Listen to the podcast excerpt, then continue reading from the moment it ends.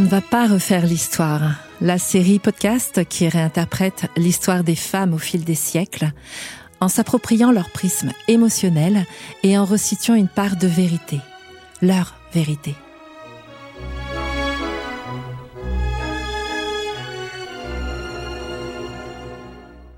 Je suis Karine Micard, autrice de romans initiatiques et historiques. Dans l'épisode d'aujourd'hui, Eddie Lamar, trop belle pour être intelligente.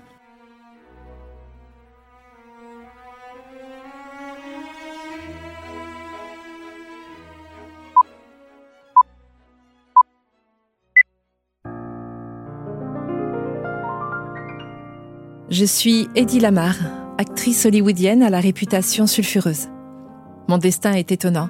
Ma vie est romanesque, assurément bien supérieure à ma filmographie. Mon vrai nom est Ewit Eva Maria Kissler. Je suis née à Vienne en 1914. Je suis née juive. Maman était une grande pianiste roumaine et papa était un banquier ukrainien réputé. Je me suis très tôt intéressée à la mécanique et aux sciences en rêvant de célébrité. J'aimais le cinéma. J'étais fascinée par l'idée d'incarner des rôles et interpréter des personnages qui ne sont pas moi.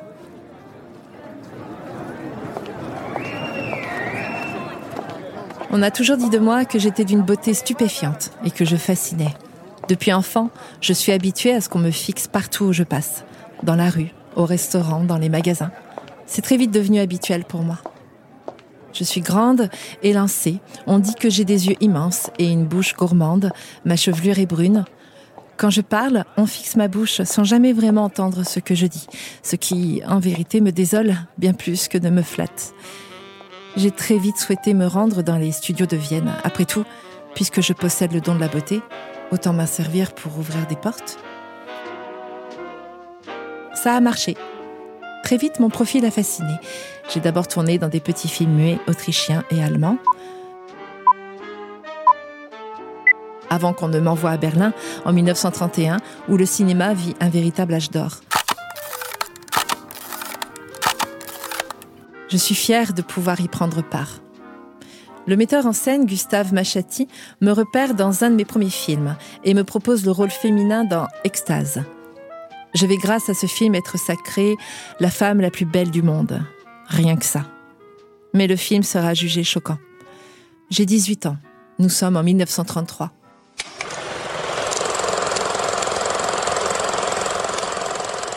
J'apparais entièrement nue dans le film. On me voit sortir d'un lac et chercher la tenue qu'on m'a subtilisée. On me voit aussi goûter aux délices de l'extase dans les bras d'un homme. Tout y est filmé pourtant de façon extrêmement pudique et délicate.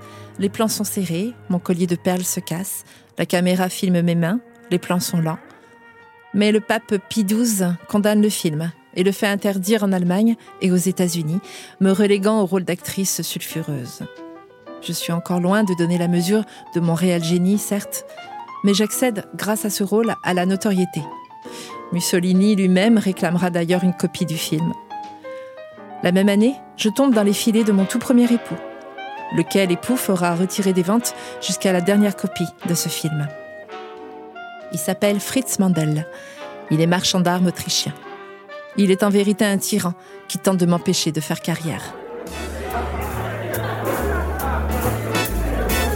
Dans nos salons, nous recevons des ingénieurs en armement, mais aussi Hitler, avant qu'ils n'apprennent que nous sommes juifs, et Mussolini. Il m'exhibe comme un trophée lors de ces soirées. J'écoute les conversations autour de la fabrication des armes et des brevets. J'écoute et j'intègre. Je recueille de précieuses informations sur l'ingénierie militaire allemande. Les systèmes de contrôle et de guidage des torpilles me fascinent. Je ne perds pas une miette des conversations. Il n'est pas écrit qu'un homme puisse me museler. J'ai un besoin d'expression hors norme et je compte bien m'offrir le meilleur terrain d'expression qui soit pour me réaliser.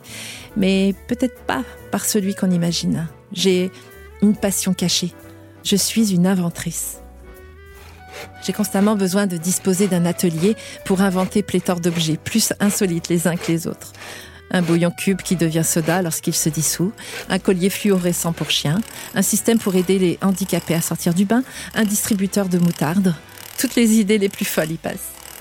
J'aime comprendre, expérimenter, m'interroger, tester, fabriquer, me tromper, réessayer et faire aboutir mes essais. J'ai constamment besoin d'inventer pour me détendre. Nous sommes en 1932. Les élections allemandes donnent une éclatante victoire au Parti national socialiste qui devient la première force politique du pays. Le 30 janvier 1933, Hitler devient chancelier du Reich et a la charge de former un tout nouveau gouvernement. Un tyran, mon époux, me retient entre quatre murs chez moi, m'empêchant d'exulter. Et un autre, bien plus dangereux, Hitler, constitue une réelle menace pour moi, qui suis autrichienne et juive. Je fuis mon mari et l'Allemagne au bout de trois années de mariage.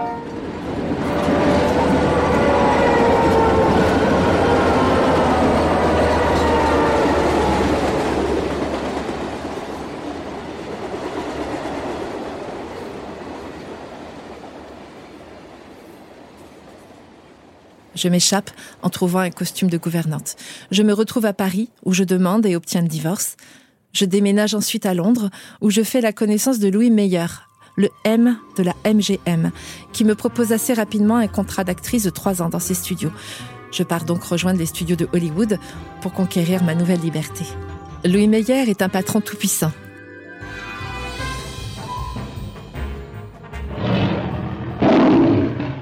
Le lion rugissant du générique d'introduction de chacun des films de la compagnie, c'est lui. un homme conservateur ayant des goûts exigeants et des obsessions permanentes, surtout à l'égard des femmes, dont il dispose à volonté, en leur attribuant des rôles pour les récompenser de leur gentillesse, ou en les privant de l'accès au studio pour punir les plus récalcitrantes. Attitude machiste, alors bien trop courante durant ces années-là, et jamais punie, bien évidemment. Il m'accompagne durant ma traversée de l'Atlantique. Je vais renégocier mon contrat pendant le voyage en bateau. Je passe de 100 dollars par semaine à 750. Et ce n'est qu'un début. Cette négociation lui donnera hélas le droit d'asseoir un ascendant sur moi et d'en abuser. Il insiste pour que je change de nom, m'affublant de celui de Barbara Lamar, une de ses conquêtes récemment décédée à 29 ans. Il me modèle, me dessine à l'image de son idéal de femme. Je n'ai à ce moment de ma vie aucun discernement pour choisir mes rôles. Et peut-être, sûrement aussi, aucun véritable talent artistique. Aucun film dans lequel je joue n'est en effet resté dans les mémoires. Les tabloïds mettent l'accent sur mes histoires d'amour, bien plus que sur mes rôles. Le patron de la MGM me demande de refaire mes seins, de perdre 10 kilos, de me maquiller plus intensément. Il exige que je sache jouer du piano, insiste pour que je parle un anglais parfait, et il m'interdit accessoirement de couper mes cheveux.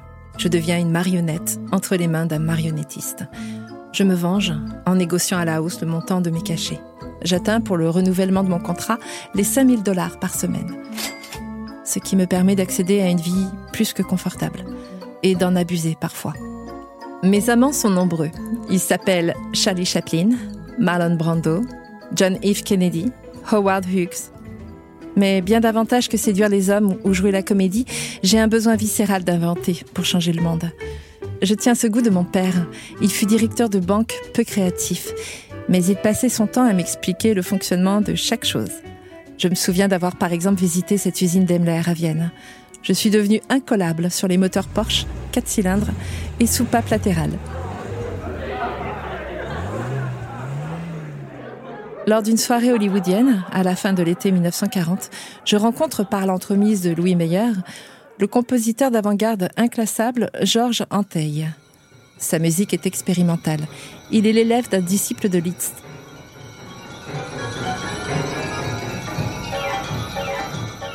Il aime exploiter le piano mécanique. Il écrit des musiques de films. Il a aussi travaillé comme inspecteur des munitions aux États-Unis, ce qui nous ouvre un terrain de passion commune. Bien que le sentant aussitôt sous mon charme, je n'ai pas l'intention de le séduire comme les autres hommes. Je viens de divorcer de mon second mari, scénariste de Hollywood, et je ne souhaite pas enchaîner les liaisons. Il est en outre marié depuis 15 ans, et je sens davantage un appel fraternel de l'âme qu'autre chose. Sans compter que j'aime les hommes plus âgés, distingués, soignés. Nous échangeons assez rapidement sur l'industrie de l'armement, même si ma première réaction est de redouter d'être moquée ou méprisée comme à chaque fois que j'aborde le sujet avec les hommes en général. Bien au contraire, il semble fasciné par ce que je lui raconte. Nous discutons alors des techniques de transmission radio des bateaux avec les torpilles, qui à l'époque ne sont pas encore téléguidées. Ces radios disposent d'un signal sur une seule fréquence. Elles peuvent être facilement brouillées et interceptées par les sous-marins ennemis. Un événement tragique par ailleurs vient de se produire. Le naufrage d'un cargo britannique qui quittait Liverpool, avec à son bord 418 passagers et membres d'équipage, dont 90 enfants, qui devaient être évacués vers le Canada. Le bateau a été torpillé par un sous-marin allemand, le coulant dans les eaux glaciales de l'Atlantique Nord. Ce drame m'a bouleversée. Les monstres qui les ont sacrifiés parlent l'allemand, ma langue maternelle. Je me sens investie d'un devoir de justice et de réparation. Je veux aider l'Amérique, ma nouvelle patrie, à sauver hommes, femmes et enfants pour combattre à ma manière l'ignoble Adolf Hitler. Georges a lui aussi ses raisons de vouloir s'investir pour la cause nationale. Son frère a été tué par les Allemands. Son avion a été abattu dans la mer Baltique. Depuis, il a perdu le sommeil. Nous tombons tous deux rapidement d'accord sur une évidence. Il nous faut réfléchir à une technique qui permettrait un téléguidage plus sécurisé de nos missiles. Notre duo va s'avérer improbable. Nous allons organiser de nombreuses soirées de travail, tandis que le jour, je poursuis des rôles de potiche dans des films sans aucun intérêt. Georges, le musicien peu académique. Moi, l'actrice sex symbole.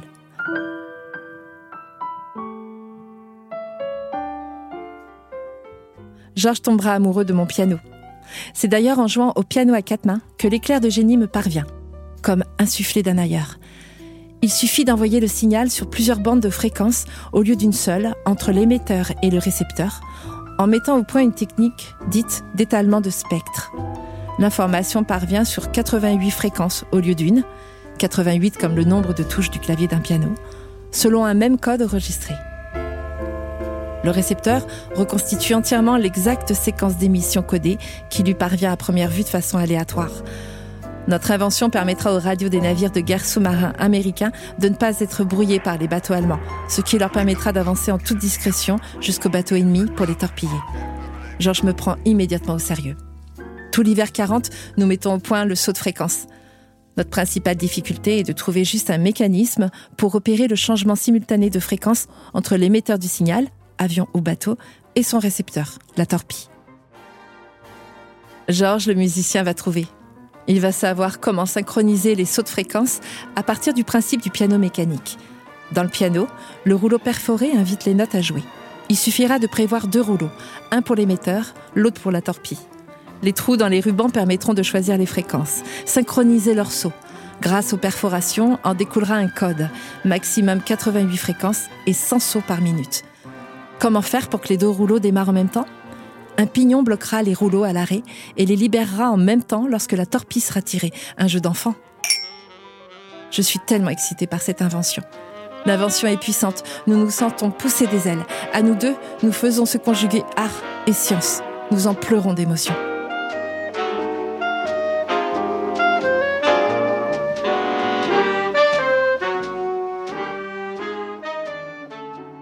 En 1941, quand je dépose le brevet de cette invention, le Reich attaque l'Union soviétique après avoir envahi la Pologne. En Allemagne, les Juifs doivent porter une étoile jaune. Nous sommes à quelques semaines avant l'attaque japonaise contre Pearl Harbor. Georges et moi voulons persuader l'armée américaine d'exploiter notre invention pour aider les Alliés dans leur effort de guerre contre les Allemands. Nous proposons notre invention à une association d'inventeurs et décidons de déposer le brevet en 1941. Au même moment, dans ma vie professionnelle, je ne souhaite plus tourner. Je refuse même un scénario que je regretterai par la suite, Casablanca, avec Humphrey Bogart, trop petit à mon goût. L'histoire du scénario est plate. C'est une femme tiraillée entre deux hommes. C'est d'un banal. Kiss me. Kiss me as if it were the last time. Je collectionne des aventures car j'aime le sexe. Je passe d'un partenaire à l'autre, mais je m'ennuie. Je songe quitter Hollywood pour Washington. Je rêve de rejoindre le Conseil des inventeurs.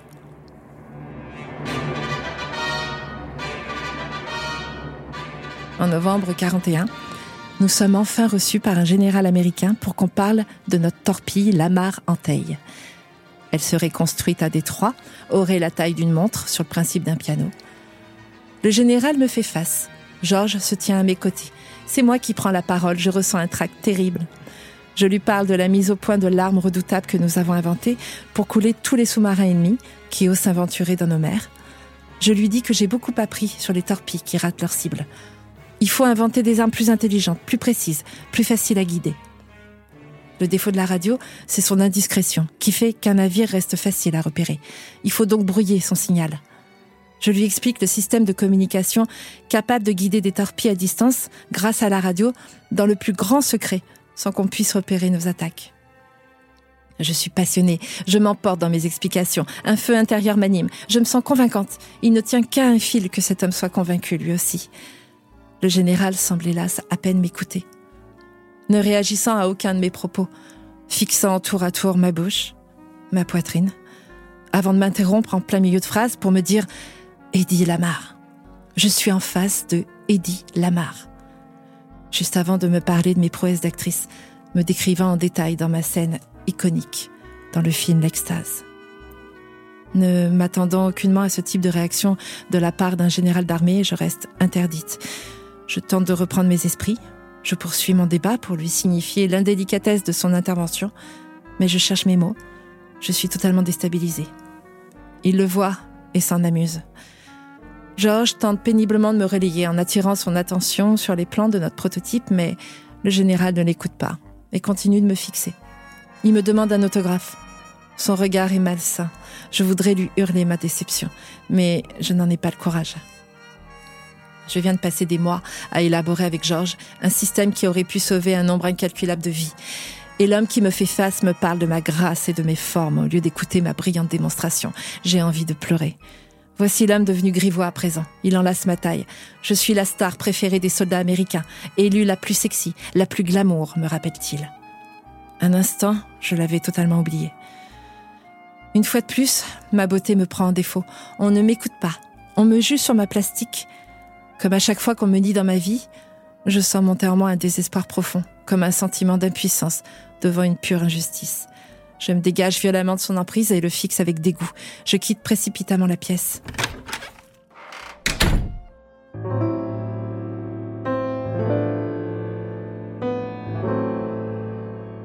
Il est inutile de poursuivre. Je suis une femme dans un corps de femme, mais j'ai un esprit d'homme. Et les hommes n'aiment pas ça. Mon cerveau leur fait peur ou les indiffère. Ils préfèrent ne voir que le glamour en moi. Une femme doit être belle ou bien intelligente, mais en aucun cas les deux à la fois. Georges me rattrape, dépité, désolé, témoin de l'affront qui m'a été fait, impuissant. Le 8 décembre 41, les États-Unis déclarent la guerre au Japon, au lendemain de Pearl Harbor. Les torpilles américaines explosent tard, voire pas du tout. La marine s'acharne à résoudre le problème sans s'intéresser au brevet de la Anteille. En février 42, on se voit finalement refuser le brevet jugé trop lourd. On va donc l'alléger. Anteille est fatigué d'être en avance sur son époque. Il souhaite s'investir dans ses projets personnels et compose sa troisième symphonie. Par respect pour ceux qui n'ont pas eu ma chance en tant que juive, je dois pour ma part continuer à porter notre invention. En août 42, le Conseil national des inventeurs valide et enregistre notre brevet. Notre bébé est enfin reconnu. Le brevet porte le numéro 2, 292 387. Nous rendons cette invention immédiatement libre de droit pour l'armée américaine. Il ne s'agit pas de s'attribuer la gloire ni la fortune par cette invention, mais de contribuer à affaiblir l'ennemi notre système sera classé top secret par la Défense nationale. Je suis autrichienne. La marine américaine, réputée rigide, conservatrice, rétrograde, ne souhaite pas emprunter une invention à une étrangère. Je suis par ailleurs actrice, ce qui me discrédite totalement. Je n'aurai jamais aucune nouvelle de la marine. Je sais pourtant qu'un jour, la torpille Lamar en taille entrera dans l'histoire, même si pour l'heure notre invention est sans doute trop novatrice.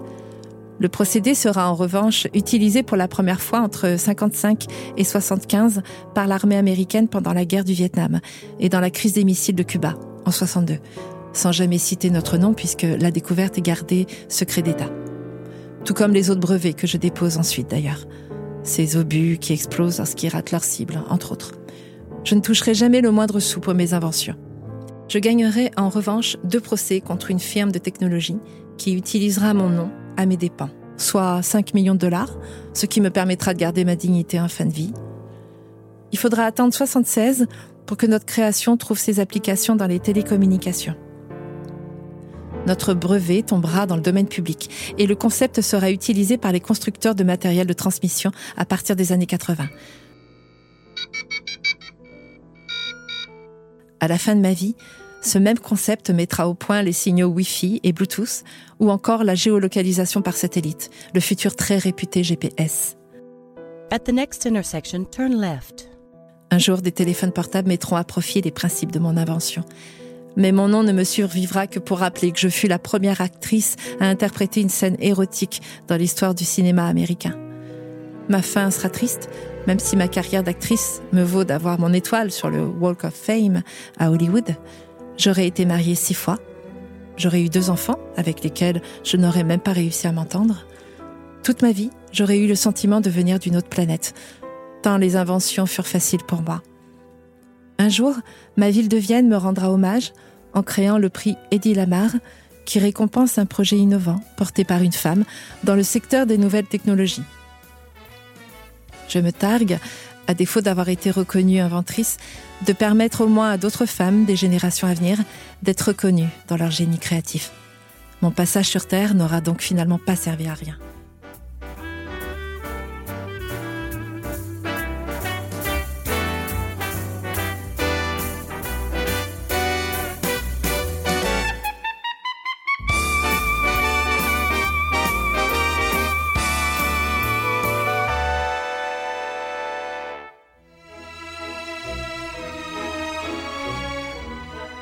Ne va pas refaire l'histoire, une série écrite et présentée par Karine Micard. Retrouvez tous les épisodes sur le mur des podcasts de West France et sur toutes les plateformes de streaming.